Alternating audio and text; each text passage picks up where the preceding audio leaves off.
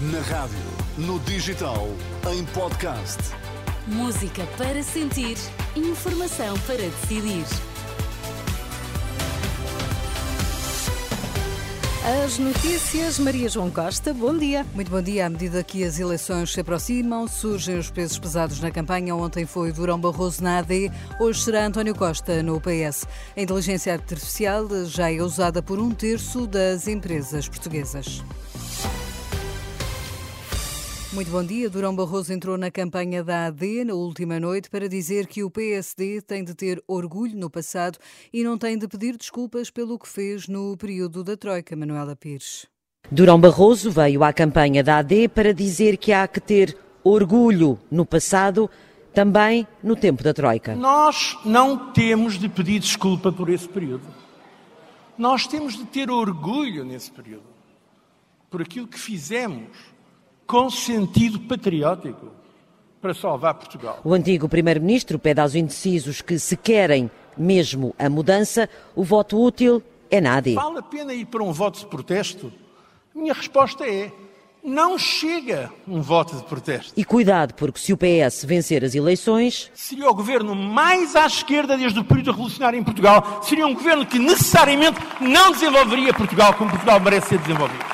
Na campanha da AD, o cabeça de lista de Santarém já disse ter dúvidas quanto às alterações climáticas. Durão Barroso tem a certeza que elas existem, mas pede ponderação. Porque há de facto um problema de alterações climáticas.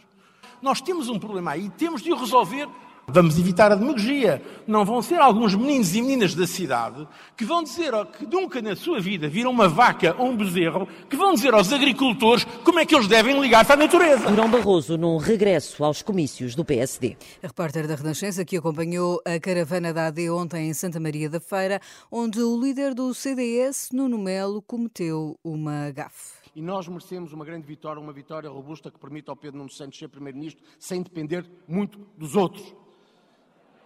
Eu disse isso, enganei-me. Ao Luís Montenegro, Deus me livre, Deus me livre, Cruzes. Cruzes canhoto. Estava a correr tão bem. Estava a também. A gafe de Nuno Melo ontem em Santa Maria da Feira e hoje António Costa entra na campanha. Depois de ontem ter feito um apelo ao voto, o Primeiro-Ministro participa ao fim da tarde no comício do PS no Porto, depois de aterrar de Roma, onde esta manhã discursa no Congresso do Partido Socialista Europeu. Ontem, Pedro Nuno Santos desafiou Luís Montenegro a esclarecer se quer ou não cortar subsídios de desemprego. Todos os trabalhadores em Portugal descontam para ter proteção social. O subsídio de desemprego é uma prestação contributiva, isto é, resulta das contribuições que todos os meses os trabalhadores e os seus patrões vão fazendo. E essas contribuições servem para dar segurança a cada trabalhador que, caindo numa situação de desemprego, tenha uma proteção para não cair no chão. E, portanto, era muito importante que o líder do PSD clarificasse o que é que quis dizer com a declaração que fez. Declarações ontem na Guarda. O líder do Chega quer impedir a reforma da Justiça proposta pelo PS e PSD. A ideia foi deixada num jantar-comício em Vozela, no distrito de Viseu, com André Ventura a refutar a ideia do seu partido ser uma ameaça à democracia. Nós seremos o muro da decência em Portugal. Eles andam a dizer que não. Eles andam a dizer que não. Que nós somos o perigo para a democracia. Que nós somos a ameaça à democracia.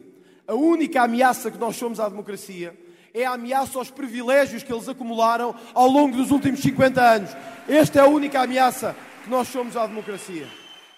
André Ventura. E mesmo com a campanha ainda a meio, há quem já tenha decidido em quem vai votar. 208 mil pessoas inscreveram-se para o voto antecipado. São dados do Ministério da Administração Interna que mostram uma forte quebra face às eleições legislativas de 2022. Na altura, inscreveram-se 315 mil pessoas.